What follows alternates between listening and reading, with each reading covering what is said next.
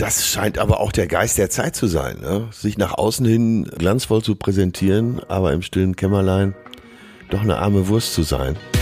Er bricht ja im Prinzip die komplette Schamgrenze seines Opfers.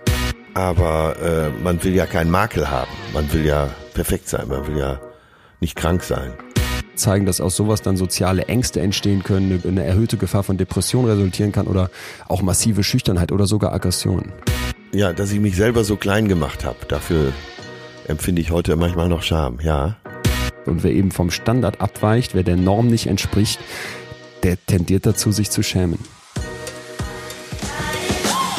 Betreutes Fühlen. Der Podcast mit Atze Schröder und Leon Windscheid.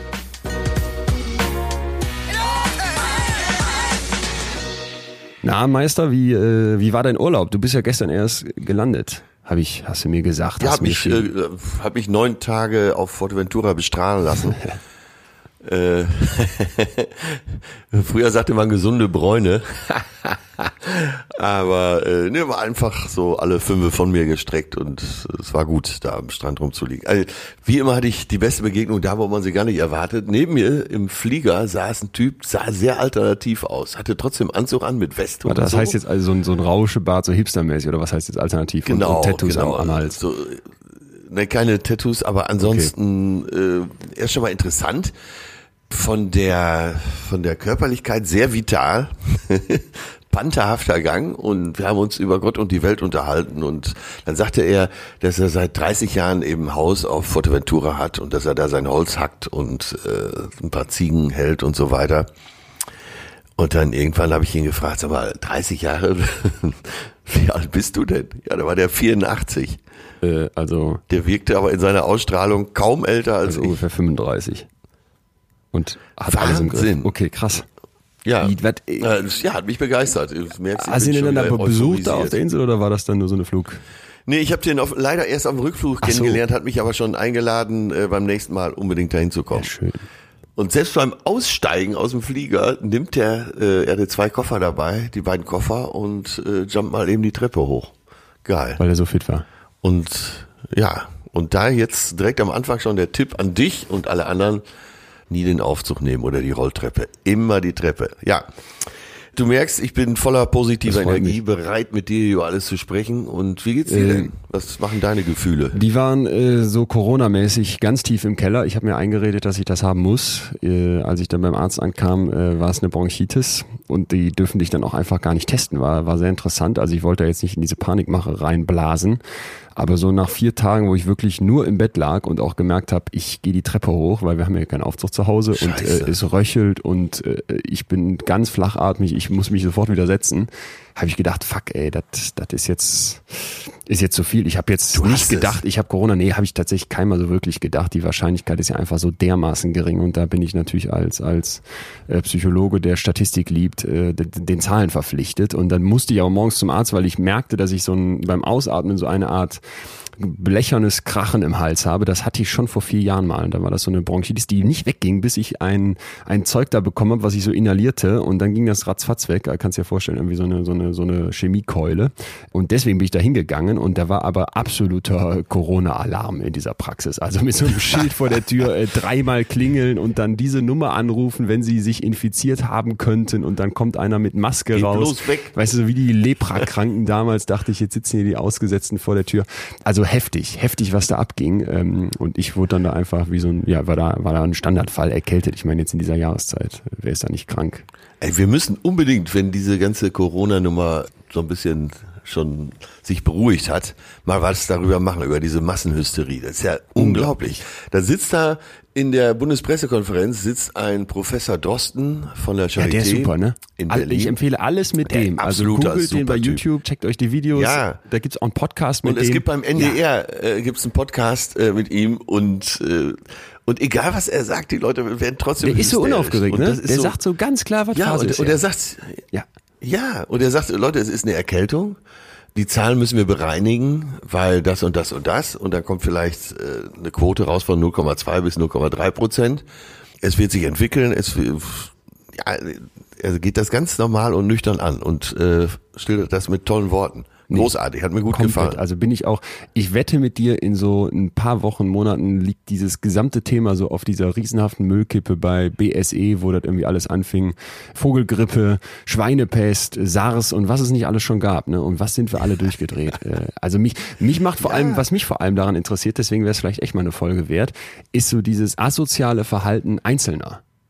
Ne? Ja, Jetzt, ganz genau. Dieser Egoismus. Ich deck mich jetzt mit, du bist Mitte 20, bist komplett gesund, hockst auf sieben Kubikmetern äh, Spaghetti von Barilla zu Hause und hast deine drei Atemmasken an und denkst nicht dran, äh, dass da jetzt Leute sitzen im Krankenhaus, die bräuchten diese Atemmaske und die bräuchten auch das Desinfektionszeug an den Händen. Also äh, Wahnsinn, wie dann Einzelne sagen, nee, ich mach's aber, ich mach's doppelt sicher.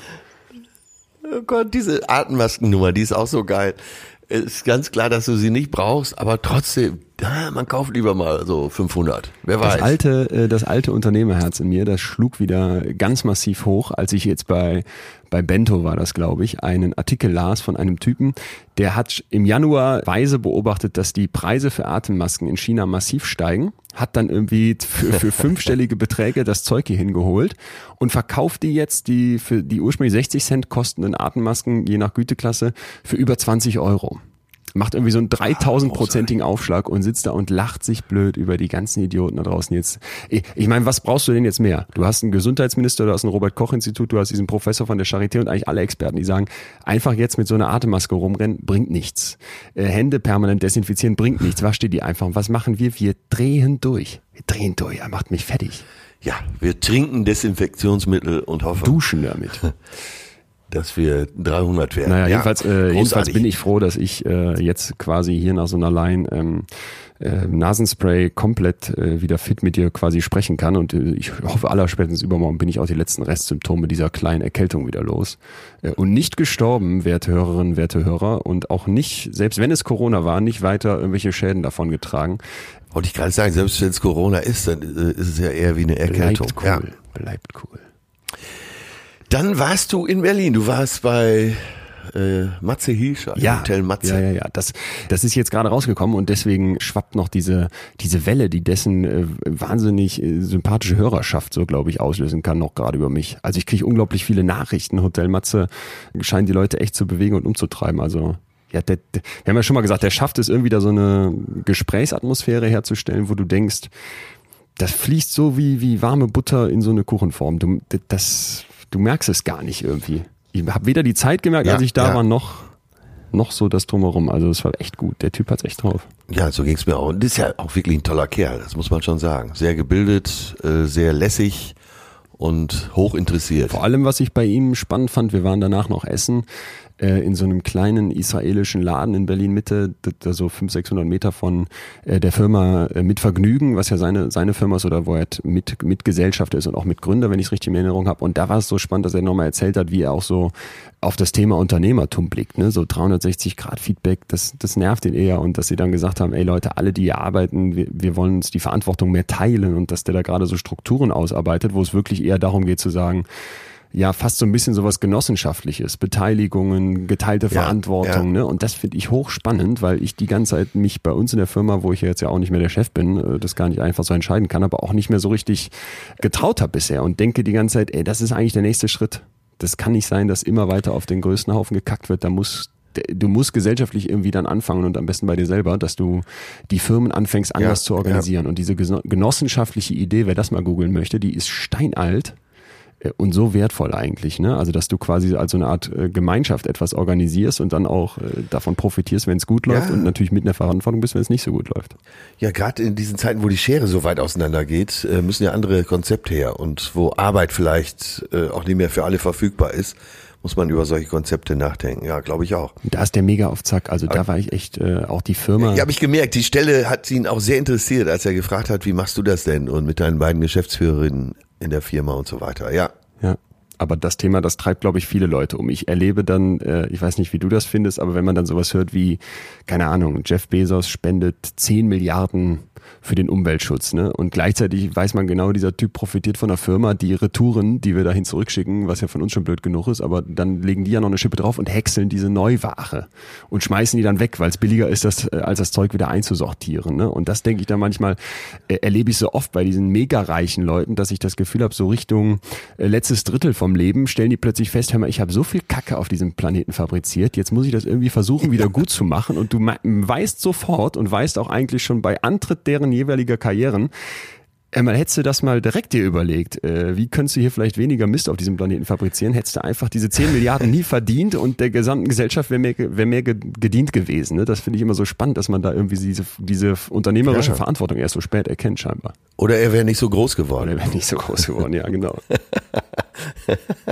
Währenddessen fahren in Deutschland, äh, sagen wir mal, 100.000 äh, Kleintransporter durch die Gegend und liefern schon wieder und aus. auch mir. Da ja. möchte ich mich ja nicht. Genau, das ist der Punkt. Auch mir. Ja. Ich bestelle auch bei Amazon. Allzu oft. Dieses Mi Mikrofon, das ich in der Hand halte, habe ich auch da bestellt. Ich bestelle vor allem Bücher. Aber ich werde ganz leise. Ich ärgere mich immer, weil es natürlich tolle Buchhandlung gibt, aber ich habe oft äh, englischsprachige spezielle Bücher und habe dann keinen Bock in die Buchhandlung zu gehen und sagen, ich brauche das und dann komme ich dann nochmal hin und muss das wieder abholen. Ich meine, ich könnte auch anrufen, aber ja, man redet sich eh schön. Tja, ja, wir machen den reich, dann kann ja, er das du bestellst spenden. noch, äh, du bestellst ja noch gedruckte Bücher, weil du äh, Anmerkungen an der Seite machst. Es ist ne? für mich ein, ein ganz anderes Erlebnis, auch ein Buch in der Hand zu halten. Und ich blicke hier auf meine ja, Bücherwand, ich äh, möchte da auch stehen Haptik haben. Ja, ich brauche die Haptik und ich liebe, dass die dann da stehen und äh Dann kauf dir einen Hund, wenn du eine Haptik brauchst. Nee. Weil äh, ich glaube, es ist nee. einfach besser, diesen Kindle in der Hand zu nee. halten. Und äh, dann, guck mal, für mich fährt kein Transporter durch die Gegend und liefert ein Buch. Ach, so siehst du das. Ja, das stimmt natürlich. Okay, aus Umweltsicht. Äh ja, und aus Respekt vor dem Autor. Wieso das? Oh, jetzt ist Ruhe, ne? ja, ich möchte dem Autor, Autor einfach zeigen, dass mir die Form egal ist, dass mich der Inhalt interessiert.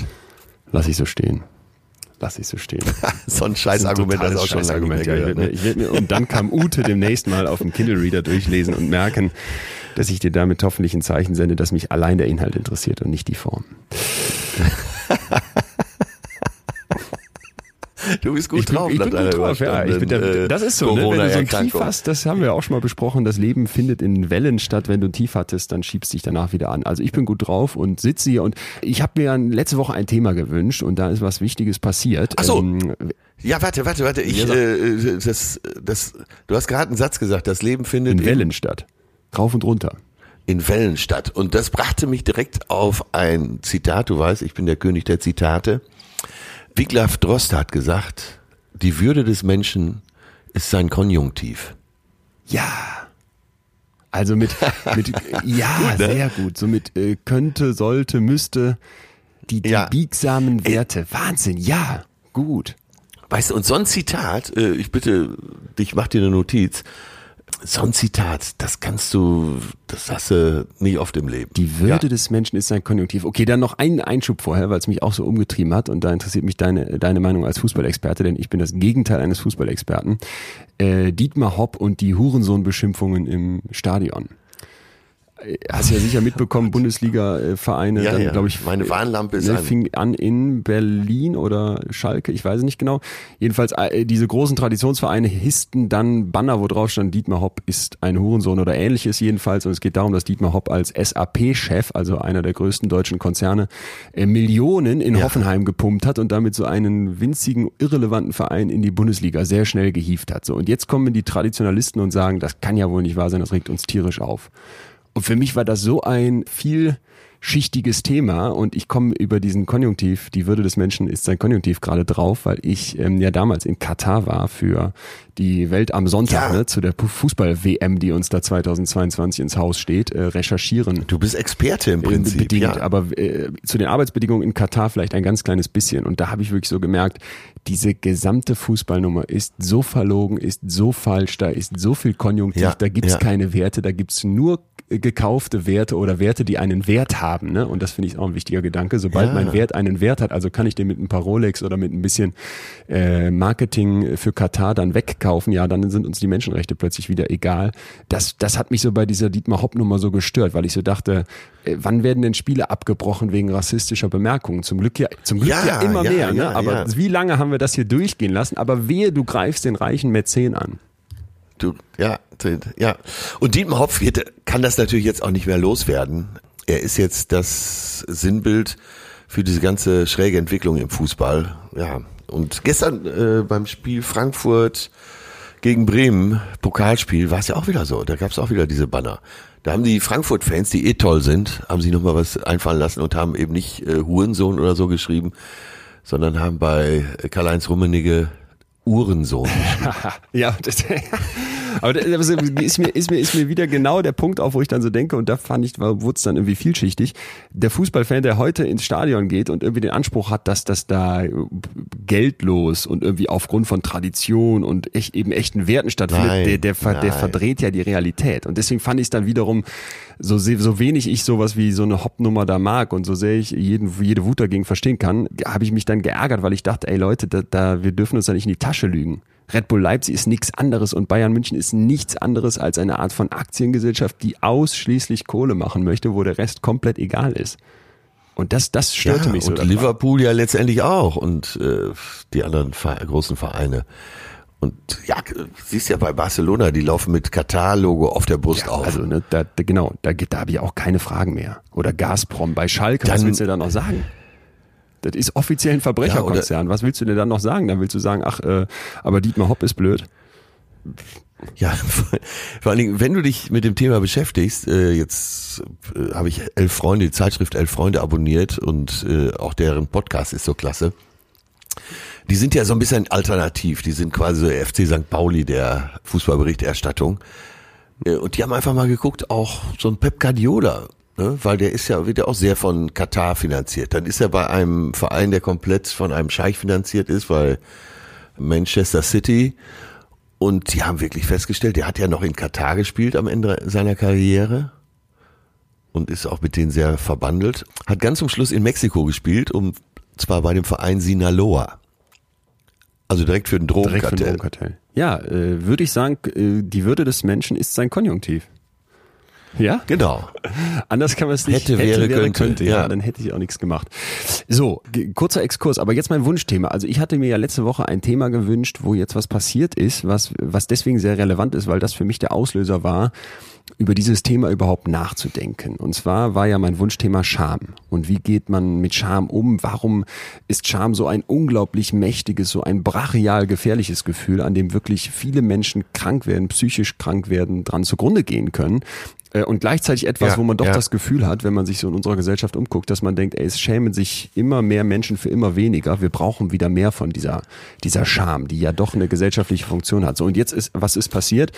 Harvey Weinstein wurde von einer Jury schuldig gesprochen. Also Harvey Weinstein, der Hollywood-Produzent, ähm, gibt eine Auswertung, der wurde bei den Oscar-Reden äh, hinter Steven Spielberg und gleich auf mit Gott genannt und gelobt. Dessen Filme wurden für 300 Oscars nominiert. Alle großen Hollywood-Stars äh, waren im Prinzip seine Freunde oder mindestens äh, Bekannte oder Profiteure jeweils. Und jetzt wurde der verknackt wegen sexueller ja. Belästigung, mal mindestens, ich weiß es nicht genau, vielleicht auch wegen Vergewaltigung. Und das Ganze kam ja, bekam ja eine massive Dynamik durch diesen Hashtag MeToo. Ja. Und ich fand das jetzt so spannend, weil ich finde, bei diesem Fall Harvey Weinstein spielt ganz viel Scham eine Rolle. Also aus erster Sicht, sagen wir mal, juristisch betrachtet, geht es um die Glaubwürdigkeit von Zeugen. Dann geht es um irgendwelche Schweigegelder, die bezahlt werden, Verjährungsfristen und am Ende geht es dann eben um die Jury, die sagt, ja, äh, schuldig oder nicht schuldig. Aber aus psychologischer Sicht geht es eigentlich um Folgendes. Wir haben ja einen Mann, der von 83 Frauen Vorwürfe bekommt zum Teil wirklich massiv, ja. ne? also ins Hotelzimmer gelockt ja, und dann, ja. der hat also zum Teil dann gewaltsam die Beine dieser Frauen gespreizt, die oral penetriert, obwohl sie mehrfach gesagt haben, nein, wollen sie nicht. Und was passiert, wenn ein Mann, ist ja leider in den meisten Fällen ein Mann, eine Frau vergewaltigt? Er bricht ja im Prinzip die komplette Schamgrenze seines Opfers. Und was macht jetzt diesen Vergewaltiger so mächtig? Ja, dass sich die Opfer einer Vergewaltigung ganz oft schämen für das, was passiert ist. Und das ist das perfide, ne? Man kann sich das, glaube ich, so vorstellen, äh, du würdest jetzt über irgendwelche Art von Sexualität, sexuellen Handlungen mit deinen Eltern oder mit deinem Partner sprechen müssen, aber der Partner war nicht dabei, weil es war jemand Fremdes oder du müsstest mit der Polizei darüber sprechen. So schwer das vorzustellen ist, glaube ich, ja. kann man sich darüber mal vor Augen führen, was das für ein unglaublich beschämendes Gefühl sein muss, obwohl man ja eigentlich nichts gemacht hat, obwohl man selber nicht Schuld hat sondern vergewaltigt wurde. Eine dieser, eine dieser Frauen, die ihn anklagen oder beklagen, hat gesagt, ich habe mich danach so schwach gefühlt. Warum habe ich ihm nicht in die Eier getreten und bin einfach weggelaufen? War ich das vielleicht doch schuld? Wollte ich es vielleicht ein bisschen? Ne? Also dieses, diese Gemengelage, diese Macht des Täters, die entsteht komplett aus Scham der Opfer. Und jetzt kommt der Twist in der Sache. Da gibt's also eine Raute ja. und fünf Buchstaben, Hashtag MeToo. Und das ja relativ bald nach den ersten Vorwürfen gegen Weinstein. Und plötzlich stehen hunderte Männer am öffentlichen Pranger und werden öffentlich beschämt. Also die ursprüngliche Macht wendet sich gegen sie, ja, und jetzt sind sie diejenigen, die unter dieser Scham der Öffentlichkeit ja hoffentlich zu leiden haben, sag ich mal fast. Und das fand ich, ich habe es noch gar nicht alles für mich gedanklich sortiert, aber das war etwas, was unglaublich viel in mir ausgelöst hat, wo ich wirklich gedacht habe, wir müssen uns als Gesellschaft fragen, wofür man sich hier schämen muss. Wir müssen uns alle mit in die Verantwortung nehmen, dass sich bei uns Opfer einer Vergewaltigung schämen, aber lange Jahre die Täter nicht, dass die Täter einfach funktionieren machen dürfen. Und gleichzeitig müssen wir uns fragen, wieso jetzt plötzlich diese öffentliche Beschämung stattfindet und ob das denn die richtige Antwort ist. Ja, es äh, passt ja jetzt gerade dazu. Es gibt eine neue Kampagne in Deutschland, die heißt äh, Hashtag UnHateWoman. Also Hashtag UnHateWoman. Ja. So, und sagen wir als bewusst, bewusster Mann, ich sage es jetzt ganz einfach, äh, auch äh, beabsichtigt einfach, als bewusster Mann denkst du, ja, äh, absolut, bin dabei, man muss sich schämen. Aber die, um die es eigentlich geht, nämlich in diesem Falle eben auch Flair, der Rapper Flair, der die Frauen daraufhin sofort beleidigt hat, schämt sich kein bisschen und bedroht sogar noch eine dieser Initiatorinnen dieses Hashtags Unhate Woman. Das sind verschiedene Frauen aus verschiedenen gesellschaftlichen Schichten, die sagen für diese Kampagne eben Texte auf von deutschen Rappern, die ganz klar frauenfeindlich sind. Ja, und was macht Flair? Setzt ein Kopfgeld auf eine dieser Frauen aus und sagt 2000 Euro für denjenigen, der mir diese Nutte bringt. Wahnsinn. Ja. ja. Da, äh, der sollte sich was schämen. Der sollte sich was schämen. Und äh, es schämen sich aber oft die falschen Leute. Aber vielleicht, das ist ja ganz nett, um, äh, um unser Thema jetzt mal anzuteasern. Und ich, komm, damit wir das abschließen und du gleich mal erklären kannst, was Scham eigentlich ist. Noch ein Ding, wo ich mich zuletzt geschämt habe. Und zwar äh, letzten Sonntag im Doppelpass dieser Fußballsendung ja. auf Sport 1. Da ging es um alles Mögliche, aber eben schwerpunktmäßig auch um äh, Dietmar Hopp, die Beleidigung gegen Dietmar Hopp. Es ging darum, äh, wie sich Fußballfans verhalten und dass sie eben auch Pyros ins Stadion schmuggeln. Und äh, Mario Basler, der auch ein ziemlich unverschämter Typ ist, früherer Nationalspieler, bei Bayern München gespielt, sagt ja, äh, da kannst nichts gegen machen, die schmuggeln ihre die Feuerwerkskörper ins Stadion, äh, die kannst du nicht abtasten. Im Zweifel können die Frauen auch zwischen ihren Beinen äh, besser die Raketen Klar. transportieren. Ja. Ey, ich bin, ich bin vorm Fernseher rot geworden. Und so fängt's im Kleinen an. Dass man sich dann, du sagtest eben, etwas mehr Scham tät unserer Gesellschaft vielleicht mal wieder ganz gut. Und an der Stelle habe ich das gedacht. Ne? Shame dich, Junge. Shame dich. Shame on ja. you. Aber macht ja. er nicht, ne? Und nee, nein, der macht das nicht. Natürlich der sagt, ich rauche weiter, Fleisch und ne, Frauen sind dafür da, dass ich mir das Essen koche. Gell? Wahnsinn. Ja, furchtbar. Ja.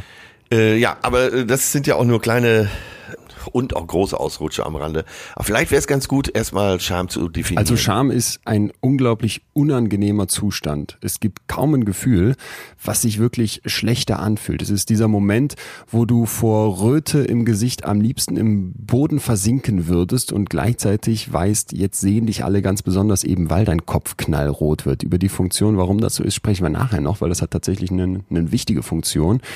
Ähm, Scham ist etwas, was eigentlich ausgelöst wird, wenn ich mich vor mir selbst vor anderen schäme. Ja, also ich habe etwas falsch gemacht und weiß, da gibt's jetzt eine Gruppe, ich habe gegen deren Norm verstoßen und dafür wird die Gruppe mich schräg angucken. Wichtig dabei ist, dass diese Gruppe nicht anwesend sein muss. Also ich kann mich durchaus auch alleine in meinem Zimmer schämen, weil ich nur daran denke, wie schrecklich ist das, was ich gerade gemacht habe. Wie schlimm wird das von der Gruppe wahrgenommen werden. Also es kann auch so theoretisch ablaufen. Und ganz wichtig ist bei Scham, dass wir nicht mit Scham Scham geboren werden. Wir werden mit der Fähigkeit zur Scham geboren, aber erst so im Alter von zwei Jahren, Ende, am Ende vom zweiten Lebensjahr, da sind Kinder ja. in der Lage, äh, Scham, Scham auszudrücken, Scham zu spüren, wenn man so möchte. Und das liegt daran, dass einem erklärt werden muss, wovor schämen wir uns? Also du musst mir erstmal sagen, dass man zum Beispiel in Japan am Tisch nicht über Politik sprechen würde. Du musst mir erstmal erklären, dass ich im Iran einer Frau nicht die Hand ausstrecke, weil das peinlich ist. Ne? Wenn du jetzt dir mal vorstellst, du würdest irgendwie es schaffen, ein kleines Baby in eine Raumkapsel zu schicken und das würde um die Erde kreisen, isoliert vom Rest der gesamten Welt, dann wird das sicherlich bei Wiederlanden auf der Erde in der Pubertät nicht auf die Idee kommen, plötzlich sich für Körperbehaarung oder Dellen am Bein oder irgendwelche Gerüche zu schämen. Also ich brauche jemanden, der mir sagt, wovor ich mich schäme und deswegen ist Scham ein massiv soziales Gefühl. Also das ist doch die Schnittstelle zwischen Individuum und Gesellschaft. Eigentlich schon. Eigentlich so schon. Sagen, ne? Genau. Und das ist, äh, wie Scham erfunden wurde. Vielleicht kann man mal kurz eine Zeitreise machen, so 40.000 Jahre in die Vergangenheit. Und jetzt äh, stellen wir uns beide mal vor, das passt ja zum Teil ganz gut, wir würden jetzt als äh, Teil einer 20-köpfigen Horde so von Jägern und Sammlern da behaart in der Castillo-Höhle im Norden Spaniens sitzen. Vielleicht kennt das der eine oder andere, das ist diese Höhle, wo diese, die berühmte Castillo. Wandmalereien äh, so, so, so ja. berühmt geworden sind, ne? von irgendwelchen äh, Bisons und kleinen Männchen oder, oder einem Stier oder sowas. Und diese Gruppe von Jägern und Sammlern vor 40.000 Jahren, wie hat die wohl ihr Zusammenleben organisiert? Also sagen wir mal, es kommt ein kalter Winter, du hast noch so eine Kiste mit Beeren irgendwo in der Ecke von der Höhle stehen. Warum äh, esse ich die jetzt nicht heimlich auf, wenn gerade keiner guckt? Ja, da kannst du dir ja vorstellen, die haben keine Gesetzbücher, obwohl die diese Höhlenmalereien haben, ist da nicht überliefert, dass es da irgendwie ein bürgerliches Gesetzbuch oder ähnliches gab und die haben geschweige denn ein Gericht oder einen Anwalt. Das heißt, bei denen kann der gesamte Zusammenhalt, das, äh, das Funktionieren von Gruppennormen eigentlich nur klappen, weil es Scham gibt. Also ich stopfe mir den Mund voll mit den Beeren, habe das gesamte Gesicht noch äh, rot verschmiert von diesen irgendwie Johannisbeeren oder was es da gab. Und dann werde ich natürlich schräg angeguckt. Und dieses Gefühl ist so schmerzvoll, dass ich das gar nicht erst mache, was ich da machen würde, um die Scham auszulösen. Aber das heißt ja, es ist doch, also es klingt jetzt so, als wäre es doch angeboren. Oder ist das eine, äh, eine Entwicklung in einer äh, Gruppe? Sorry, nochmal ganz kurz. Also es ist angeboren im Sinne von, wir finden Scham in eigentlich allen Kulturen. Das heißt, selbst die noch so abgelegen lebenden Urvölker kennen gewisse Scham oder be bestimmte Themen, in denen die Scham haben. So muss man es eher sagen. Also Scham ist panhuman. Wir haben das alle. Jede, jede, jede Gruppe, jede Kultur entwickelt irgendwie Scham, aber eben nicht einfach so im Sinne von, ich werde geboren und es knallt irgendwo laut und ich erschrecke mich. Da muss ich nicht viel tun. Das ja. muss mir keiner beibringen. Es muss mir aber jemand beibringen, dass es eben unangenehm wäre, jetzt mit offener Tür aufs Klo zu gehen und dabei laute Geräusche von mir zu geben. Ja, ja, also das heißt, wir haben dieses Lernen definitiv dabei. Und auch diese Steinzeitmenschengruppe wird irgendwie verstehen müssen. Ich sage jetzt mal, die Bären, wenn man da fünf Stück klauen würde, wäre das peinlich, wenn man dabei erwischt würde. Würde man den ganzen Korb leer fressen, wird es wahrscheinlich einen Hieb mit der Keule geben, dann wäre es eh geklärt. Aber gerade diese massiven Strafen, die funktionieren ja im Alltag nicht. Dafür machen Menschen zu viele Fehler.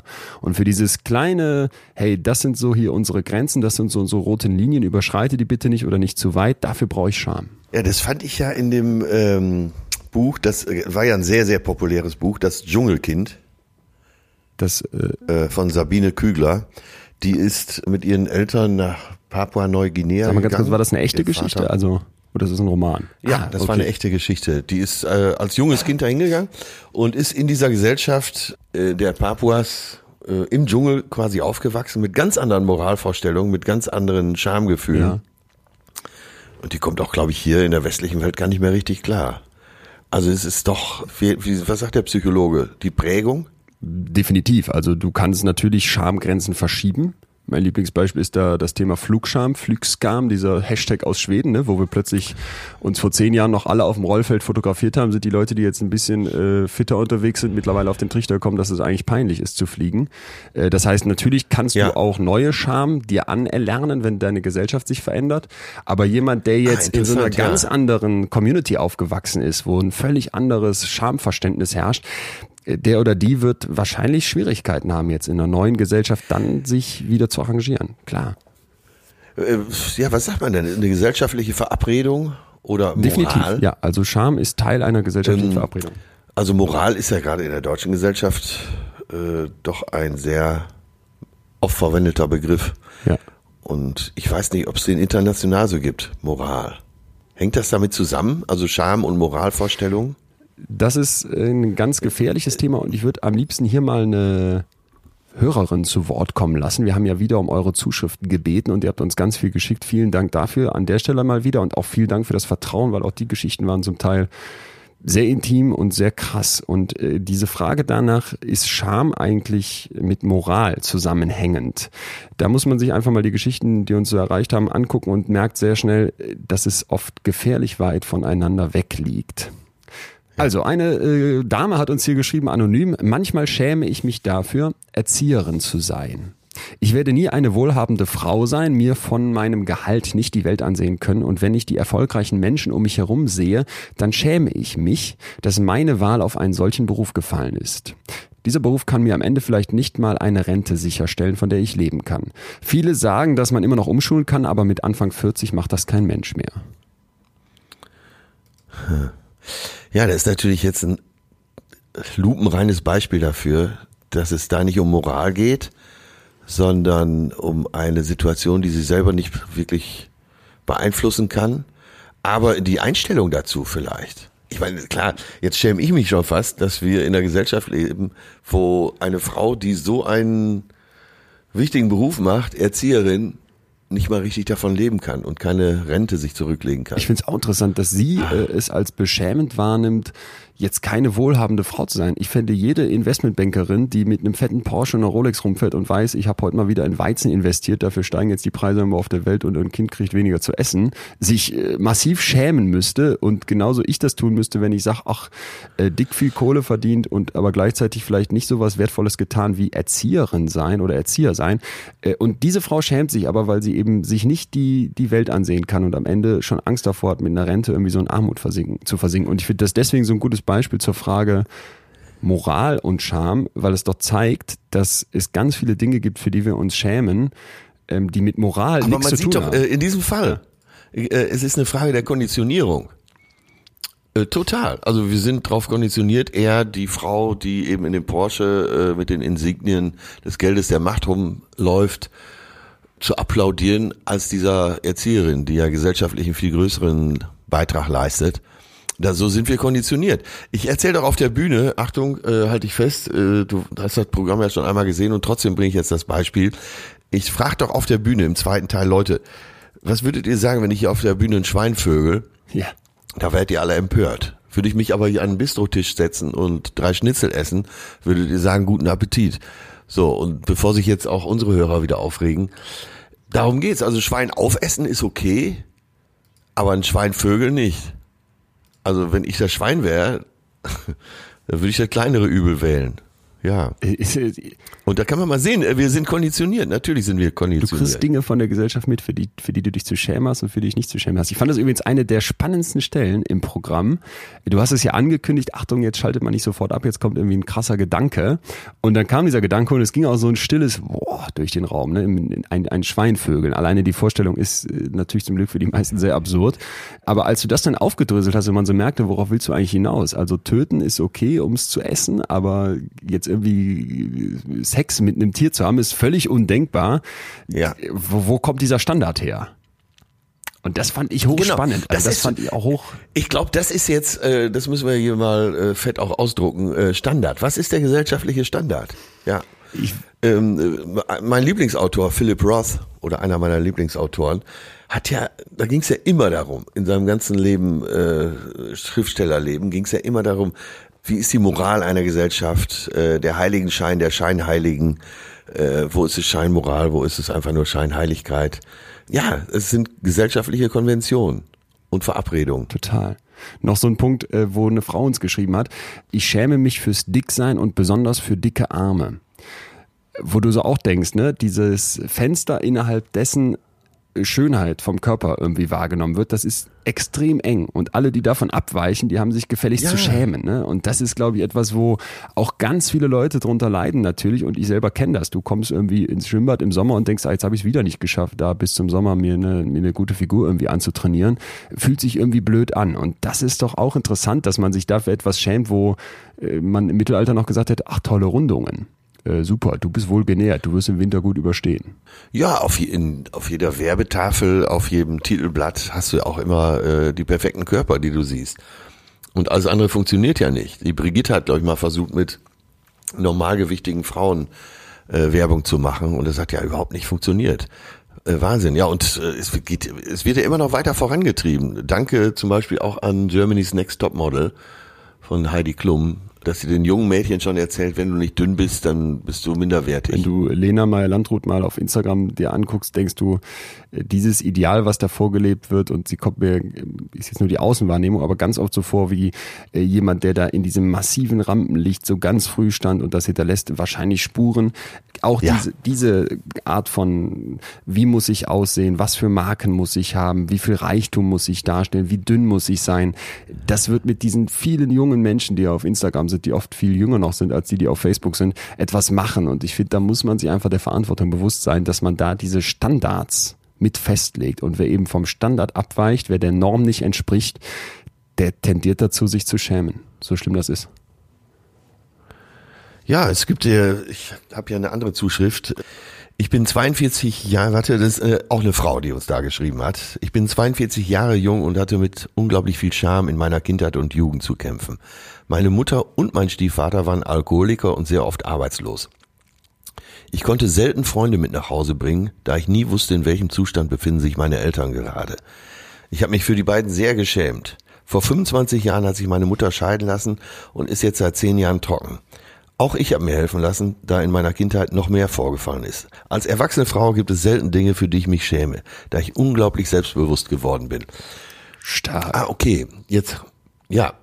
Das ist jemand, äh, der, der das in die Hand genommen hat, auch seine übertriebene Scham vielleicht in die Hand genommen hat und äh, gedacht hat, ich muss die Umstände ändern und wird dadurch stark. Ja, man sagt ja auch, eine ruhige See macht keinen guten Seemann passt ja in dem Fall wieder. Ja, finde ich super. Also wir, wir haben am Ende, das habe ich vorbereitet, drei kleine, drei kleine Schritte, drei Punkte, die man so selber angehen kann, um aus dieser Scham, die, für die man eigentlich nichts kann, die eben von der Moral losgelöst ist, wo man sich für sich als Mensch schämt, wo man sich als Fehler vorkommt, wie man da rauskommt. Lass uns da äh, gerne später nochmal drauf eingehen. Die Dame hier hat uns leider nicht genau verraten, ja. wie sie es gemacht hat, aber ich finde interessant zu sehen, dass es scheinbar geht. Ja, aber ich finde auch nochmal wichtig darauf hinzuweisen an dieser Stelle, dass Scham nichts Schlechtes sein muss. Mm, man muss nur das richtige Maß genau. finden. Und äh, es ist die Schnittstelle zwischen Individuum und Gesellschaft. Äh, und es geht ja auch um äh, Integration in eine Gruppe und die eigene Identität, sich positionieren. Und da ist gesunde Scham, glaube ich, völlig okay. Total. Lass, äh, lass mich dir eine Geschichte erzählen, die ich sitze hier schon ganz hippelig, weil ich dir die unbedingt erzählen wollte, mit dir teilen wollte, die äh, mich total fasziniert hat. Und zwar geht es um einen Anthropologen, äh, Daniel Fessler. Und der ist für seine Erforschung der Scham in ein kleines Fischerdorf in Benkuglu gezogen, an der Küste von Sumatra. Und diese Gesellschaft dort in Benkuglu, also eben ein, ein kleines Fischerdorf mit, ich weiß nicht, so 100 Leuten, vielleicht 150 Leuten, die lebten natürlich jenseits von all dem, was wir hier so in unserer westlichen Kultur und auch den Vereinigten Staaten, wo der Fessler herkam, so kennen. Und jetzt wollte der wissen, wie wichtig ist in dieser Gesellschaft das Schamgefühl? Und dafür hat er so Kartendecks vorbereitet mit jeweils 52 Gefühlen übersetzt in die Sprache der Benkuglu und hat dann eben eine dieser Karten war Scham, die 52 äh, ja. Gefühle jeweils an die Leute, die in diesem Dorf lesen konnten, ausgeteilt und hat die dann gebeten, die Karten zu sortieren nach Wichtigkeit. Ja, also 52 ja, Gefühle, die ja. so im Alltag vorkommen, die hatte der vorausgewählt nach dem, was die ihm so erzählt haben und hat dann quasi die gebeten, jetzt mach mal die Gefühle, die ganz wichtig sind nach oben und die, die eher so unwichtig sind, die packse weiter nach unten. Und spannend wird's jetzt, weil der genau dieselbe Aufgabe von seinen Assistenten in Kalifornien hat durchführen lassen mit einer vergleichbaren Stichprobe. Also auch dort 52 Gefühle, genau dieselben wie bei den Benkuglo und dann hat man gebeten, die Menschen in Kalifornien diese Gefühle zu sortieren. Und jetzt kann man sich klar machen, Kalifornien liegt nicht nur buchstäblich auf der anderen Seite der Welt, sondern auch inhaltlich. Ne? Also das ist natürlich ein Ort, ja, wo alles ja. technisiert ist, wo das Individuum an allererster Stelle steht. Jeder ist einzigartig und besonders. Und jetzt kommt ja. das krasse Ergebnis. Ich sage direkt dazu, dass wir nur zwei kleine Stichproben haben, jeweils um die 80 Leute. Aber weil die Unterschiede so groß waren, kann man trotzdem, glaube ich, was daraus ableiten. Bei den Amerikanern belegt das Schamgefühl Platz 49 im Schnitt. Also ganz weit unten, ja, in diesem Stapel. Ja, Bei ja. den Benkuglu Platz 2. Und das finde ich ziemlich krass. Also wir haben hier zwei Kulturen, die unterschiedlich sind und bei den einen sagen alle, dass die Scham eine große Rolle im täglichen Zusammenleben spielt, während die Amerikaner sagen, ist uns nahezu egal oder haben wir nichts mit zu tun. Und jetzt äh, wird's. Gibt es ja. denn grundsätzlich Untersuchungen darüber, ob äh, sagen wir, Naturvölker, Naturgesellschaften mehr Scham haben als meinetwegen degenerierte, industrialisierte Gesellschaften? Also es ist natürlich unglaublich schwierig, kannst du dir vorstellen, an solche Studien ranzukommen, die durchzuführen. Der Fessler ist sehr bekannt, weil der eben hier so, einen, so ein spannendes Set gefunden hat. Du musst ja erstmal in dieses Dorf äh, reinkommen, du musst Teil dieses Dorfes werden, du musst die Sprache verstehen, bis du 52 Gefühle aufschreiben kannst. Und deswegen sind mir zumindest keine Riesenstudien, keine riesigen Vergleichsstudien bekannt. Was allerdings etwas ist, das sich abzuzeichnen scheint. Gesellschaften, die kollektivistisch sind, also bei denen so das Wir im Vordergrund steht und weniger das Individuum, ja. also das sind vor allem im asiatischen Raum die Gesellschaften, da spielt Scham eine ja. größere Rolle als bei uns, weil man natürlich vor der Gesellschaft sein Gesicht nicht verlieren möchte. Ja, und deswegen äh, ist ja. da ein Gefälle zu beobachten. Jetzt muss ich aber explizit ja eben auch in Japan. Genau, genau, natürlich. Also die die Idee, dass du in Japan deine Ehre verlierst, die ist unerträglich, wenn man so möchte. Und jetzt möchte ich aber noch, ja. noch einen weiteren Punkt von dieser äh, Geschichte von dieser Studie von Daniel Fessler erzählen aus dem kleinen Fischerdorf. Und zwar hat er dann gesagt, okay, wir haben also festgestellt, bei den Fischern spielt die Scham eine viel größere Rolle als in Kalifornien. Wofür schämen sich die Menschen denn hier? Dann hat er in den drei Jahren, die er, glaube ich, dort lebte, 300 Berichte zusammengetragen aus dem Leben dieser Menschen in dem Fischerdorf. Und der hat dann quasi gebeten, erzählt mir Momente, in denen ihr euch geschämt habt. Und hat das gleiche wieder in Kalifornien machen lassen, auch dort Geschichten gesammelt. Und als er und sein Team dann wieder zu Hause waren, äh, hat man diese Geschichten kategorisiert, sortiert. Und es wurde schnell klar, dass es in beiden Kulturen äh, eine Art von Scham gibt, nämlich die Furcht davor, von anderen negativ bewertet zu werden. Also eine junge Frau aus diesem Fischerdorf, die berichtet zum Beispiel, dass sie Angst ja, hat, ihr Gesicht zu verlieren, weil sie früh schwanger wird und der Vater sie sitzen lässt. Und jetzt wird's spannend, weil jetzt wirklich nochmal ein ganz krasser Unterschied klar wird. Der Fessler hat dann mal so eine Geschichte als Beispiel genannt, wo der einen Jungen beschreibt aus Kalifornien. Und dieser Junge erzählt dann, ja, ich hatte da damals das, was ich das sogenannte Drop-Syndrom hatte. Also ich bin morgens aufgewacht und hatte keine Lust auf irgendwen. Ich habe alles fallen lassen, wenn man so möchte. Und seine damalige Freundin ja. hat ihn dann gefragt beim Abschlussball, ob er denn kein Interesse an ihr hätte. Und er hätte sie dann angelogen und gesagt, doch, doch. Und äh, heute wüsste er, dass er das anders machen würde. Aber damals, da war er jemand, äh, dem ihm das, dem das völlig egal war, der die andere angelogen hat und der dann auch per E-Mail Schluss gemacht hat, er würde sich jetzt selbst als Pussy sehen und es ging ihm deswegen schlecht. Und in dieser ganzen Beschreibung von dem Jungen kommt ein Wort die ganze Zeit vor, und zwar das Wort ich. Ja, immer ich, ich, ich. Es ja. geht an keiner Stelle in dieser Geschichte darum, wie der Mann von anderen beurteilt wird, sondern nur, wie er sich fühlt. Und diese Art von Scham, ja. also eine Art von Scham, die ohne Gesellschaft auskommt, die mich für ja, mein fragwürdiges Verhalten irgendwie kritisiert, die findet der Fessler kein einziges Mal in dem Fischerdorf, obwohl er irgendwann explizit danach fragt. Also die Fischer kennen nur Scham, wo es darum geht, dass man sich vor anderen schämt, während in Kalifornien ist diese Art von Scham, wie ich sie gerade beschrieben habe, wo ich quasi ohne andere auskomme, die mit dem Finger auf mich zeigen, wo ich mit dem Finger selber auf mich zeige, die Scham mit mir alleine ausmache, wo es das immer wieder gibt. Und das finde ich hochinteressant. Das erklärt ja auch, dass unsere Gesellschaft offensichtlich schamloser wird. Durch die Individualisierung unserer Gesellschaft ist es eben so, dass jeder einfach nur noch sein eigenes Schicksal sieht und eben äh, dann an, allen anderen auch die Nudeln wegkaufen kann oder das Klopapier ja. und äh, die Atemmasken. Ja. Weil es geht ja um mich. Es geht ja nur noch um mich. um mich. Ja. Total. Und ich finde, was daraus resultieren kann, ist eben auch so dieses Problem, dass wir äh, einerseits eine Gesellschaft haben, wo es uns so vorkommt, als würde die Scham keine Rolle mehr spielen, wo so dieses gesellschaftliche Schämen echt zurückgeht und gleichzeitig wir ganz viele äh, Millionen Menschen haben, vor allem die, die auch psychische Probleme haben, sind sehr oft Menschen, die sich sehr stark schämen, haben wir gleich auch noch eine Zuschrift zu, die unter ja. einer toxischen Scham leiden, nämlich dem Moment, wo die Scham also quasi losgelöst von der Gesellschaft sich nur noch um das Ich dreht, wo es nicht mehr darum geht, ich habe einen Fehler gemacht, sondern ich bin ein Fehler. Ach, okay, verstanden. Ja. Ja, ich weiß, äh, Leon, ich weiß, an welche Zuschrift du denkst. Sie ist sogar an dich gerichtet, aber ich darf sie mal vorlesen. Hi Leon, ich höre den Podcast von dir und Atze seit der ersten Folge, bin ein Riesenfan. Ah, ein Danke. Lob. Empfehle ihn auch regelmäßig so weiter. Zu eurem neuen Thema Scham möchte ich eine Geschichte teilen, vielleicht hilft sie jemand. Als wir beide noch Kinder waren, habe ich meine Schwester geärgert. Keine Misshandlung, aber schon in einem Ausmaß, dass ich heute als Erwachsene schockiert über mein damaliges Verhalten bin. Es ist mir peinlich, sogar nur darüber zu schreiben. Deshalb möchte ich auch nicht weiter ins Detail gehen. Das Schlimmste ist, dass ich diese Schuld bis heute nicht loslassen kann.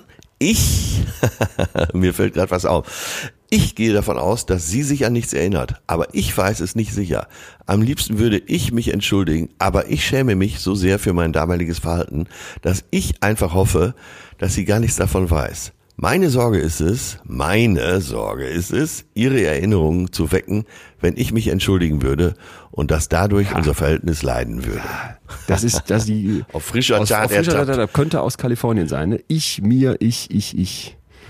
Du, me, myself and I. Ja, das ist es doch. Ne? Also ich finde, ähm, hier haben wir ja gar nicht so die Sorge davor, dass sie sich fürchtet, von der Gesellschaft schräg angeguckt zu werden, sondern es geht wirklich darum, dass hier jemand versucht, seine Scham mit sich selbst auszumachen. Da ist ja echt was in, in sie reingefressen scheinbar.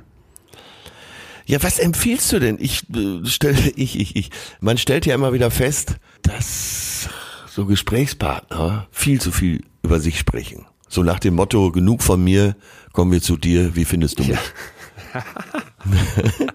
Und das stelle ich in letzter Zeit so oft fest, vor allen Dingen seitdem ich, vor allen Dingen seitdem ich den Podcast zusammen mit dir mache, finde ich mich immer wieder in der Rolle des Beobachters und naja, des aufmerksamen, äh, registrierenden Soziologen wieder. Ähm, ja, was empfiehlst du denn? Wenn jemand sagt, kann man sagen, hör mal, äh, fällt dir gar nicht auf, wie oft du das Wort ich benutzt? Ja. Me, myself and Doch. I. also ich habe auch echt das Gefühl, dass wir in so einer aufgeblähten Ich-Kultur leben und gerade da, wo das Ich so aufgebläht ist, kann dieses kann dieses Schamgefühl eben toxisch werden, gefährlich werden. Wir haben ja hoffentlich alle. Ja, aber ja, kann man denn kann man das im Gespräch sagen? Was meinst du? Das meine ich. Äh, dass man sagt, äh, du Leon, hm, ist mir ein bisschen unangenehm, aber du sprichst jetzt eine halbe Stunde, hast nur immer ich gesagt. Doch, Warum? definitiv. Kann man ja, das sagen? Nein, muss man sagen. Äh, weißt du, was ich merke? Manchmal habe ich so Momente, da ist so viel passiert, da habe ich so viel im Kopf, da beschäftigt mich so viel selber, dass ich dann äh, Freundinnen, Freundinnen einfach wirklich die, einen, einen Schwall entgegenschieße, weil ich merke, da rumort so viel in mir drin und da treibt mich so viel um. Und dann fühlt sich das gut an, dass... Ich glaube, das betrifft Ja, dann fühlt sich das gut ja. an, das erstmal loszuwerden.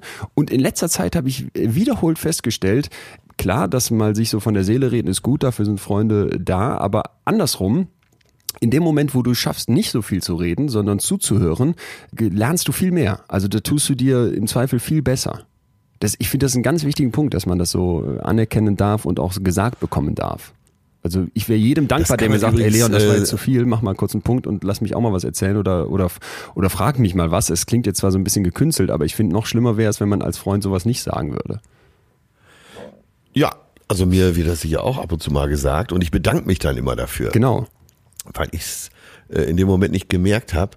Aber das kann man sich auch wieder antrainieren oder man kann sich wieder verbessern, sich mehr zu interessieren und ein offenes Ohr zu haben, sagte man früher. Total. Einfach mal zuzuhören. Ja. Und in Bezug auf diese, diese Scham-Thematik und eben diese toxische Scham, was passiert, wenn sich die Scham nur noch um mich dreht, da kann ich eine Autorin sehr empfehlen, Brene Brown äh, mit Doppel-E. Die hat auch einen TED-Talk gemacht, also das äh, haben sich Millionen Leute angeguckt, das scheint in sehr vielen Leuten was ausgelöst zu haben. Und ich finde zu Recht, also die ist zwar wissenschaftlich ähm, eher so, naja, im, im unteren Mittelfeld, wenn überhaupt anzuordnen, also es ist nicht wirklich Wissenschaft, was sie macht, es ist mehr so anekdotenhaft und äh, sie ist äh, Psychotherapeutin und eben mittlerweile Bestseller-Autorin Autorin. Ich glaube nicht mehr, dass die wirklich noch eine Praxis betreibt. Aber die hat eben mit hunderten Menschen ja. Interviews zum Thema Scham geführt. Und sie spricht aus dieser Erfahrung heraus von einer Kultur des Mangels. Also in diesen westlichen Industrienationen, in denen wir leben, da geht's heute oft darum, dass dieses Schamgefühl gar nicht mehr als solches erkannt wird von uns. Und ich finde, das passt zu der Studie ja, von dem Fessler, ja. ne? weil nach außen hin darf Scham keine Rolle spielen. Das Gefühl ist so eine Art Schwäche und Angriffspunkt und das passt eben nicht in die Zeit, in der wir funktionieren wollen. Und gleichzeitig wird uns so ein unglaublich starker Gedanke eingeimpft, dass man nicht mehr genügt, dass man nicht gut genug aussieht, um etwas zu bedeuten, dass man nicht genug Geld verdient, um Status auszudrücken. Und da kann dann überall Scham entspringen. Also sehr sehr hohe gesellschaftliche Ansprüche und dann für uns das Problem oder die daraus resultierende Scham, die wir in uns hineinsaugen. Und in dem Moment, in dem Scham aufkommt, weil man sich selbst für einen Fehler hält, beginnt das Gefühl also ja losgelöst von allen anderen zu wirken. Und das ist gefährlich. Also da wird's dann echt toxisch. Ah, okay, jetzt habe ich es erstmal richtig verstanden. Äh, ja, dass du, selbst wenn du dich eben als Fehler empfindest, bist du dabei, dich äh, ja, wie sagt man ja, das ist ja Fachausdruck, zu äh, ja selbst zu denen ja, genau, zu egomanisch das, zu werden, egomanisch. Ich, ich habe ich habe vielleicht kann man es auf einen einfachen Satz runterbrechen, äh, während es so früher im Prinzip eine Gesellschaft brauchte, die mit dem Finger auf dich zeigt, zeigen viele Menschen heute mit dem Finger alleine auf sich. Ja, ich brauche keine, keine ja, Gruppe mehr, die sagt, wie in der Steinzeithöhle, du hast einen Fehler gemacht, da war was ein moralisch falsch, deswegen schäm dich, sondern ich sitze da alleine, fühle mich zu dick, zu schlecht bezahlt, zu äh, denke, dass ich Kindergärtnerin bin und damit nicht genug verdiene und zeige jetzt mit dem Finger auf mich und schäme mich. Ich möchte hier nicht die äh, Schuld von der Gesellschaft nehmen, denn natürlich braucht es auch wen wieder, der mir erklärt hat, dass das überhaupt etwas ist, wofür man sich schämen könnte.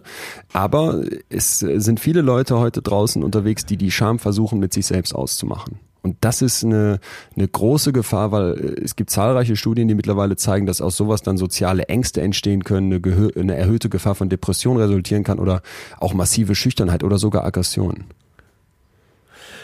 Ja, und äh, das scheint aber auch der Geist der Zeit zu sein, ne? sich nach außen hin glanzvoll zu präsentieren, aber im stillen Kämmerlein doch eine arme Wurst zu sein. Total. Und, und dann kommt natürlich, kann auch irgendwann eine Scham noch dazukommen, dass du dich für deine Depression schämst. Weil wer gibt schon offen zu, äh, zum Psychologen zu gehen? Okay, das nimmt jetzt gerade so ein bisschen ab, dass es äh, gesellschaftlich mehr akzeptiert ist. Aber äh, man will ja keinen Makel haben. Man will ja perfekt sein. Man will ja nicht krank sein. Da hatten wir noch eine Zuschrift, die dazu vielleicht ganz gut passt. Und zwar von einem jungen Mann als Kind fünfte bis achte Klasse habe ich mich dafür geschämt, dass mein Vater Türke ist. Das lag an einer Klassendynamik, in der eine Gruppe wohlhabender deutscher Kinder ausländische Kinder ausgegrenzt und diskriminiert hat. Heute schäme ich mich ein wenig dafür, dass ich mich damals geschämt habe. Ja, also Scham vor der Scham das finde ich ist auch noch eine ganz ja. wichtige Ebene. Leute mögen es nicht, sich zu schämen. Wir würden durchaus eher äh, Angst oder Schuld zugestehen, aber Scham ist so unangenehm, Scham ist so ge gescholten in unserer Gesellschaft, dass wir das gar nicht mehr zugestehen möchten und uns dann tatsächlich zum Teil das vor der Scham ich, schämen. Das kenne ich tatsächlich. Ja. ja ich habe ja schon mal hier erzählt oder mehrfach hier erzählt, wie schüchtern ich als Jugendlicher war. Und heute schäme ich mich fast dafür. Du, ah, dass, okay. ich, dass ich das so empfunden habe und dass ich nicht mit breiterer Brust durch die Gegend gehen konnte, dass ich da noch so ein kleines Mäuschen war. Dafür schäme ich mich heute noch rückwirkend fast ein bisschen. Äh, du schämst dich dann dafür, dass du da damals so schüchtern, beschämt, klein durch die Gegend gegangen bist. Interessant, ja, ne? Ja, dass ich mich selber so klein gemacht habe. Dafür empfinde ich heute manchmal noch Scham, ja. Wir haben drei Schritte versprochen raus aus dieser toxischen Scham, die man so selber um sich dreht. Und der erste Schritt ist ganz wichtig, die Verstecke der Scham finden. Also es ist nämlich eben oft so, dass man die Scham gar nicht als solche erkennt. Ne? Es gibt Aggressionen, die in mir sind, es gibt Ängste, es gibt Minderwertigkeitsgefühle, die sehr, sehr oft aus Scham entstehen. Und da kann man sich ein paar Fragen stellen. Zum Beispiel, habe ich Dinge erlebt, über die ich mich nicht traue zu sprechen? Wann fühle ich mich klein, unterlegen oder vielleicht auch so ein bisschen hilflos? Oder zum Beispiel auch, dass ich vielleicht Angst davor habe, nicht mehr dazuzugehören, wenn ich mich mal wirklich so verhalten würde, wie ich bin. Und ich finde, das ist, ist ganz wichtig. Also zum Beispiel kenne ich das, wenn man dann irgendwie genervt reagiert, wenn die Mutter einen anruft, obwohl man sich insgeheim dafür schämt, dass man sich selber so selten meldet. Ne? Oder dass man Kollegen schlecht behandelt oder sie klein hält, weil es einem peinlich okay, wäre, von denen ja. überholt zu werden. Und da ist oft Scham drunter. Und weil dieser Weg durch die Scham eben so schmerzvoll ist, weil das so unangenehm ist, versuchen Menschen diesen Schmerz zu vermeiden und suchen sich dann andere Wege an der Scham vorbei. Und dann resultiert das in so. Da wollte ich nochmal genau nachfragen. So. Genau. Ist das ähnlich wie bei Angst, dass man, äh, dass man sich eben andere Wege sucht? Ja. Dass man aggressiver wird, dass man äh, mehr trinkt, man Drogen nimmt, äh, in der Sexualität Probleme ja, hat. Definitiv. Das sucht sich dann einen anderen Weg. Der amerikanische Psychiater Scott Peck, der hat das mal sehr schön formuliert. Die Tendenz, emotionale Schmerzen zu vermeiden, das ist die Grundlage für psychische Krankheit.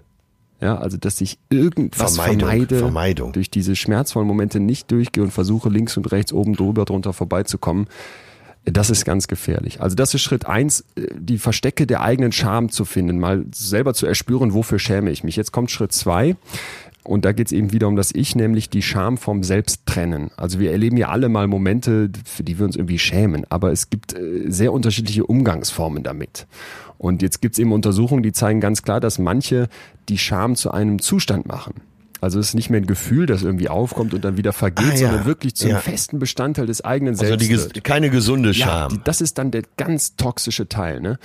Wenn ich, wenn ich nur nicht so dumm wäre, dann hätte ich das Examen bestanden. Wenn ich kein Verlierertyp wäre, dann hätte mein Chef mich bestimmt irgendwie demnächst mal befördert. Ne? Und in, in solchen Gedanken wird eben das gesamte Selbst zum Problem und die Scham, ja, also eigentlich ein ganzer Teil der Identität.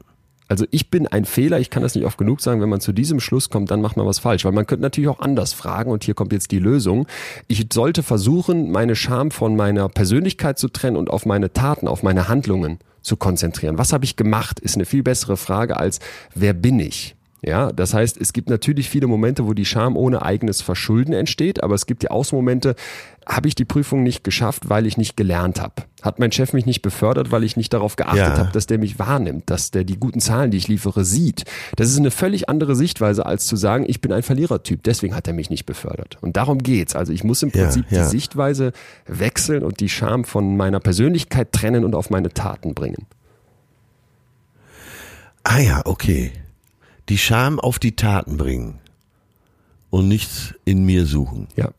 Weil dann kannst du im Prinzip immer noch Scham zulassen, ohne dass du dich als Ganzes angreifst. Es geht ja jetzt nicht darum, dass ich die Verantwortung für einen Fehler äh, wegschiebe, sondern eben darum, dass mein eigenes Handeln, dass ich dafür die Verantwortung nehme und mich nicht für mein Selbst schäme, sondern für das, was ich tue. Ja.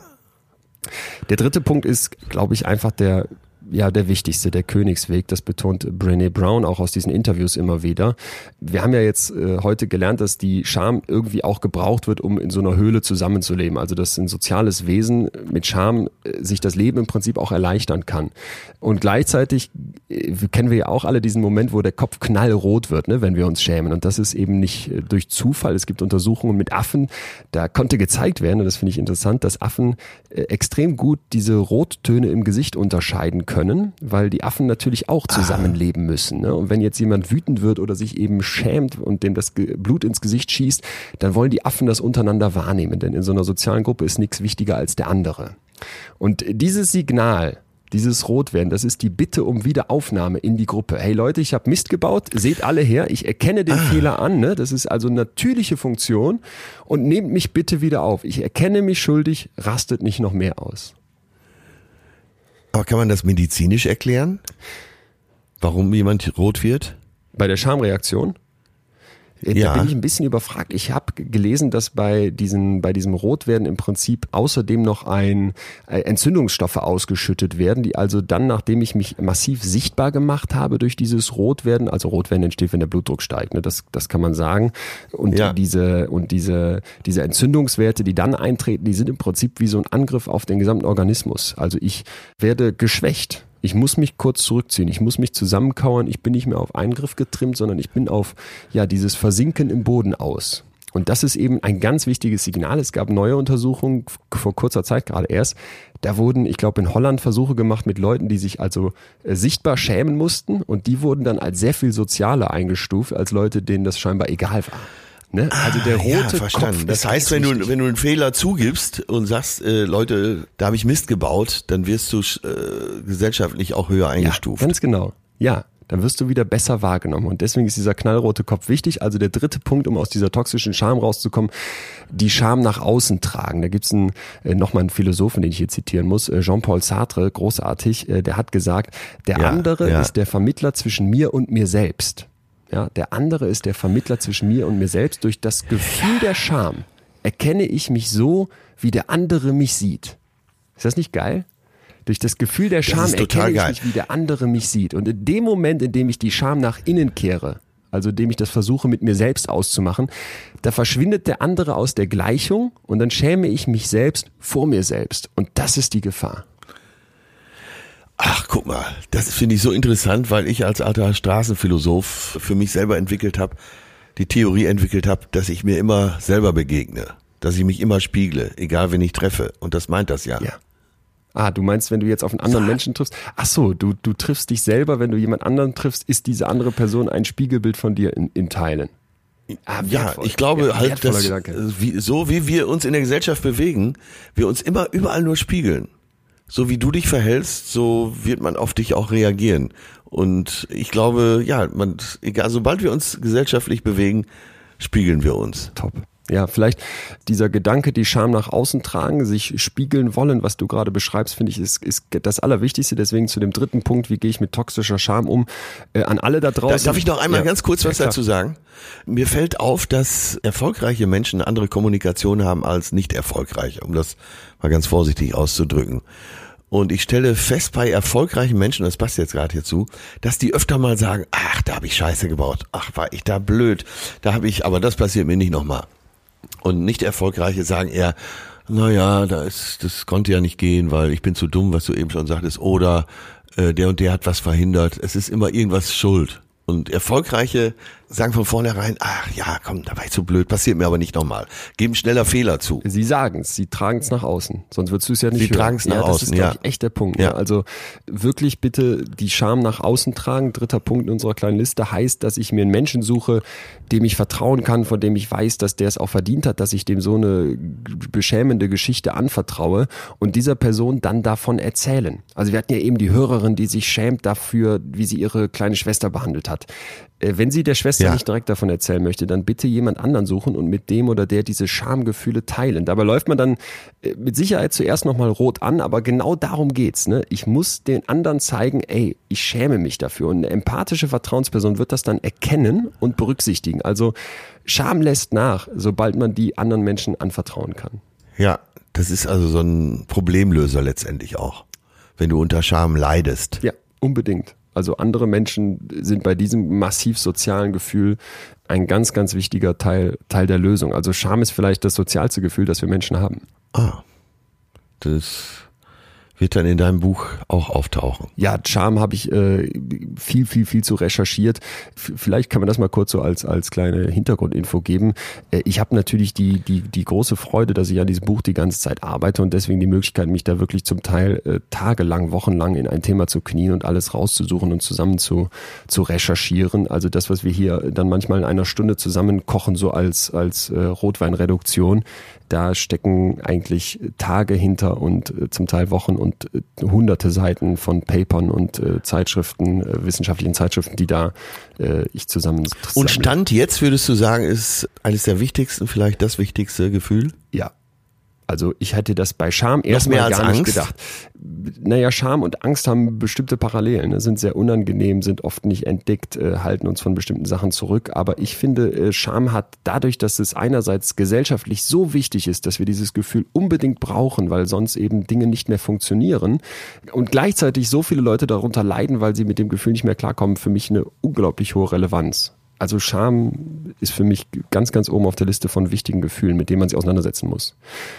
Äh, wir hatten ja, und da, da wird mich jetzt nochmal wirklich deine, deine Einschätzung zu interessieren. Wir hatten ja mit einem, mit dem Harvey Weinstein angefangen und den, und dem Thema, wie der eben Frauen behandelt hat. Und ich habe gemerkt, eben deswegen war es für mich auch so dieser, dieser Startmoment, mich mit Scham auseinanderzusetzen, dass diese MeToo-Thematik so so viel in mir ausgelöst hat. Ja, weil äh, ich finde es jetzt einfach, ja, äh, so auf, den, auf diesen gefallenen Mann mit dem Finger zu zeigen und zu sagen, ja, das kann ja alles gar nicht sein. Und gleichzeitig denke ich, bin ich Teil einer Gesellschaft, die, die sowas überhaupt möglich macht. Und es gab dann ja, Momente, wo ich sagen würde, dass ich anfing, mich aufgrund dessen selber anders zu hinterfragen. Also ich habe jetzt nie, nie, auch nicht mal im Ansatz, äh, eine Frau vergewaltigt oder irgendwie gewaltsam behandelt, nicht geschlagen, festgehalten äh, oder, oder am Arm gezogen oder sowas, überhaupt nicht. Aber äh, natürlich hat man Sprüche gebracht, vielleicht hat man, wenn man dann vielleicht an sich, an sich selbst als 16-Jähriger denkt, äh, irgendwie so im Club, äh, wie, wie habe ich mich da eigentlich immer verhalten? War das immer korrekt? Würde ich das heute wieder so machen? Und ich glaube, da ist einfach diese MeToo-Thematik ein Punkt, wo wir uns als Gesellschaft eine große Chance nehmen sollten, zu sagen, lass uns Schamgrenzen neu verhandeln. Kann nicht sein, dass hier die Opfer von Vergewaltigungen sich ja. schämen und äh, die, die weißen alten Männer da sitzen äh, und, und im Zweifel viel zu lange mit Sachen durchgekommen sind, die nicht klar gehen. Ja, sehe ich ganz genauso. Und äh, man sieht ja eben auch an dieser MeToo-Entwicklung und Debatte, dass sich eine Gesellschaft weiterentwickelt. Ja, total. Ich kann das auch nur total begrüßen. Also ich ja. hatte so das Gefühl ne, beim Weinstein, ob der jetzt schuldig ist oder nicht, das entscheidet ja im Prinzip das Gericht oder die Jury dann jetzt in dem genau, Fall. Genau, ne? nur das äh, Gericht. Ob ihm vergeben werden kann, das finde ich, dürfen nur die Opfer entscheiden. Aber ob der sich schämen muss, da haben wir alle Einfluss drauf, weil das wird eben gesellschaftlich mitdiskutiert. Insofern passt es ja wieder, da schließt sich der Kreis. Ich habe doch am Anfang von den Gangster-Rappern gesprochen, die ja auch da ein Frauenbild ja. propagieren. Äh, also unter Ayatollah Khomeini ist, nochmal auch auf den Hashtag hingewiesen, äh, Hashtag UnHateWoman. Und äh, auch da wird ein gesellschaftlicher Standard verhandelt. Wie weit kannst du in Texten gehen? Wie weit darfst du äh, eine bestimmte Gruppe beleidigen? Wie da, wie weit darfst du frauenverachtend dich äußern? Auch da wird ein Standard festgelegt. Willst du Flair auf Instagram folgen? Willst du dessen Sachen auf Spotify anklicken und so weiter? Ne? Das ist ja genau der Punkt. Äh, wie viel Macht gibt man genau. solchen Menschen? Und ja, finde ich und stellst du dich mal da auch dagegen öffentlich? Finde ich ganz, ja? ganz wichtig, dass das äh, verhandelt wird, weil diese Art der, der Schamlosigkeit oder der Ausnutzung dieses Gefühls, dass man sich vielleicht auch fremd schämt für solche Texte von denen und da liegt ja leider immer auch ein Reiz drin, dass quasi die Fremdscham so dieses süße Gefühl ist, da macht jemand etwas, wo sich eigentlich massiv für geschämt werden müsste und ich bin diesmal nicht derjenige, der ins Fettnäpfchen tritt oder der das beschämende Verhalten auslöst. Ich glaube, davon leben solche hart asozialen Menschen wie Flair äh, massiv, also die wirklich die Gesellschaft, die, die Gesellschaft Gesellschaft angreifen, kaputt machen, das Bröckeln in Kauf nehmen, dass sie Teil dessen sind, nur für ja, den eigenen genau, Vorteil. Der genau. weiß ja ganz genau, Risse dass erzeugen. er provoziert, dass er damit äh, Grenzen eintritt, ja. von denen alle sagen, das wollen wir eigentlich so nicht. Äh, und dass dann äh, leider ein paar vielleicht noch fehlorientierte äh, Jugendliche oder noch kurz vor der Pubertät dann das gut finden. Also mir hat mein Kumpel erzählt, der war mal irgendwie beim Flair-Konzert, da steht er dann mit einer äh, Plastikmaschinenpistole auf irgendeiner Bühne in so einer traurigen Halle vor, vor ein paar hundert äh, wahnsinnigen Teens, die noch nicht wissen, was das Leben ist. Und du denkst dir, ist das peinlich? Und ich sag dir, in seinem, in seinem inneren Herzen weiß er auch, ich bin ein peinlicher, armer, vielleicht ja beschämter kleiner, kleiner Wicht. Ich kann es ihm nur wünschen. Vielleicht hat er das auch alles weggedrückt, kann ja auch sein. Tja. Dann tut er mir noch mehr leid. Tut er mir auch noch mehr leid. Ich habe jetzt für mich nochmal unterstrichen Moral. Äh, weil manchmal wird gesagt, Moral brauchen wir nicht. Es ist, ich habe ja über meinen Lieblingsautor Philip Ross gesprochen, bei dem geht's ja immer wieder um Scheinheiligkeit. Und das ist eben nicht, was Moral ist. Moral ist eigentlich eine gute gesellschaftliche Verabredung, die man hat. Äh, Till sagt schon mal, Moral ist auch eine Frage des Blutdrucks. Aber da geht's ja eben auch eher um Scheinheiligkeit und äh, moralinsauer auf andere mit dem Finger zu zeigen. Aber äh, es gibt eben auch eine gute Moral. Total.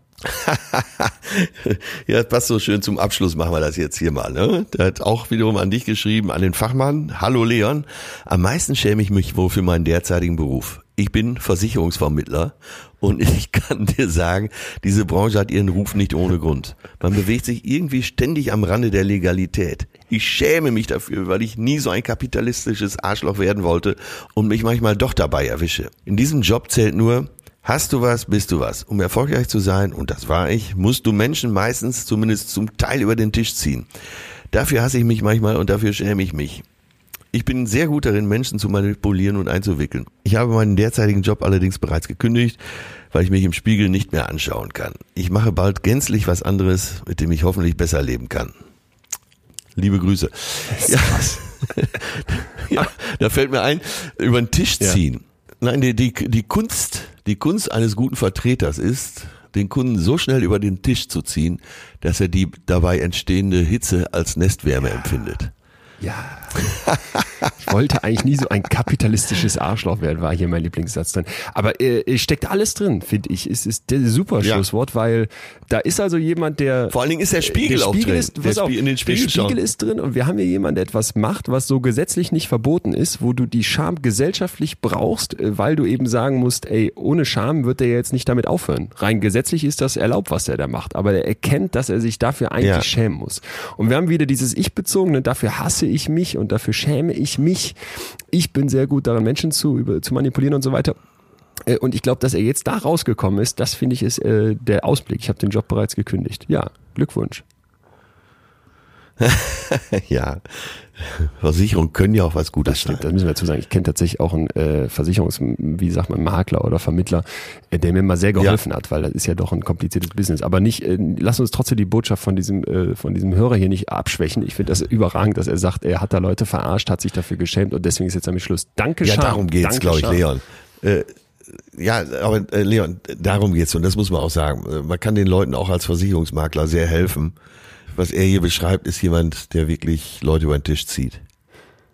Ja, die Scham. Der Verlust des Schamgefühls ist das erste Zeichen von Schwachsinn. Das wusste schon der weise Good Old Sigmund Freud und ich finde auch da wieder äh, steckt viel drin, weil, glaube ich, wir hoffentlich heute gelernt haben, Scham ist essentiell, denn es hält Gesellschaften zusammen, es bewahrt uns davor, über diese roten Linien zu treten. Gleichzeitig erleben wir gerade, dass es immer schamloser zugeht und trotzdem viele Menschen mit dem Schamgefühl nicht mehr so gut klarkommen und dadurch ähm, krank werden. Ne? Also wirklich die Scham nach innen drehen und dann wird's toxisch. Und wenn Freud hier von Schwachsinn spricht, meint er, glaube ich, psychisch krank. Also der Verlust des Schamgefühls, das ist echt was Gefährliches. Und ich finde, das äh, bringt er da ganz gut auf den Punkt. Ja, und eben äh, das Schamgefühl unterstrichen. Und das heißt nicht, dass man aufgrund von äh, selbstinterpretierter Moral mit dem Finger auf andere zeigt. Ja. Wer mit dem Finger auf andere zeigt, wie war es noch, zeigt mindestens mit drei Finger auf sich Ja, selbst. so ist es. Finde ich gut. So, nächste Woche machen wir. Nächste Woche, ja, wir haben, hier, wir, haben hier, wir haben hier ganz viele Zuschriften von euch bekommen. Vielen, vielen Dank. Es gilt weiterhin, wenn euch gefällt, was wir hier machen, dann abonniert uns gerne bei Spotify, bei iTunes, dann werdet ihr immer informiert, wenn es die neue Folge gibt und wo man uns sonst noch hören kann. Ja. Er schreibt uns Und äh, empfehlt uns weiter. Das, äh, das hilft uns auch sehr, wenn ihr auf euren Accounts, äh, Instagram und auch Facebook, äh, da mal hinaustönt, wie gut euch das gefällt. Ja. Kommt auch immer sehr gut rüber. Ich freue mich auch immer, wenn mir Leute schreiben, ey, ich habe es jetzt jemand anderen erzählt und der hört es jetzt auch. Also das äh, wächst hier alles, unsere kleine betreutes Fühlen-Community. Äh, wir freuen uns über jeden, jede neue, der hier Teil des Ganzen wird. Äh, und ihr schreibt uns weiterhin auch immer wieder Vorschläge. Das dürft ihr gerne auch in die Bewertungen bei iTunes machen. Die suchen wir uns dann auch raus, aber eben auch per Nachricht. Und hier haben wir ein paar Sachen bekommen von Alina zum Beispiel Zerrissenheit. Von Emme haben wir die ganze Liste bekommen. Enttäuschung, Mut, Erinnerung, Neugierde, Missvertrauen und Werden wir alles noch Stolz. machen? Werden wir alles machen noch wir alles noch, aber eben Stolz. Und Stolz haben sich mehrere gewünscht.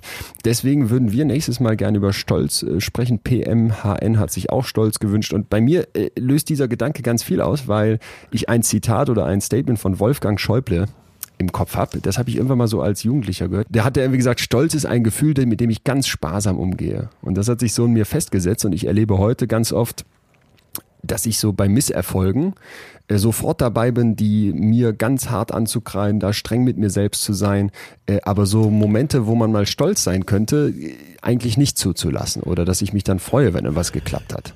Und ich finde deswegen Stolz äh, Ja. interessant, weil ich das Gefühl habe, da komme ich selber nicht so gut mit klar. Ja, und dass wir mal gucken, was sind die positiven Seiten von Stolz, weil ist ja auch schon fast wieder negativ Man konjugiert. sagt das, ne? Stimmt, Ja. du hast recht. Äh, da habe ich gerade gar nicht dran gedacht. Ich habe auch gedacht, ich, ich hätte gerne mehr Stolz und äh, es gibt natürlich auch Leute, die haben so viel Stolz. Ich glaube, du hast recht, Stolz hat ja eigentlich eher was Negatives fast. Dabei glaube ich auch, dass da viel Positives drin ist. steckt. Machen wir nächste Woche mit euch äh, das Thema Stolz. Bis dahin würde ich sagen, äh, Atze, frohes Fühlen.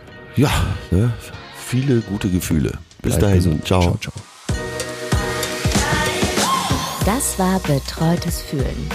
Der Podcast mit Atze Schröder und Leon Winscheid. Jetzt abonnieren auf Spotify, Deezer, iTunes und überall, wo es Podcasts gibt.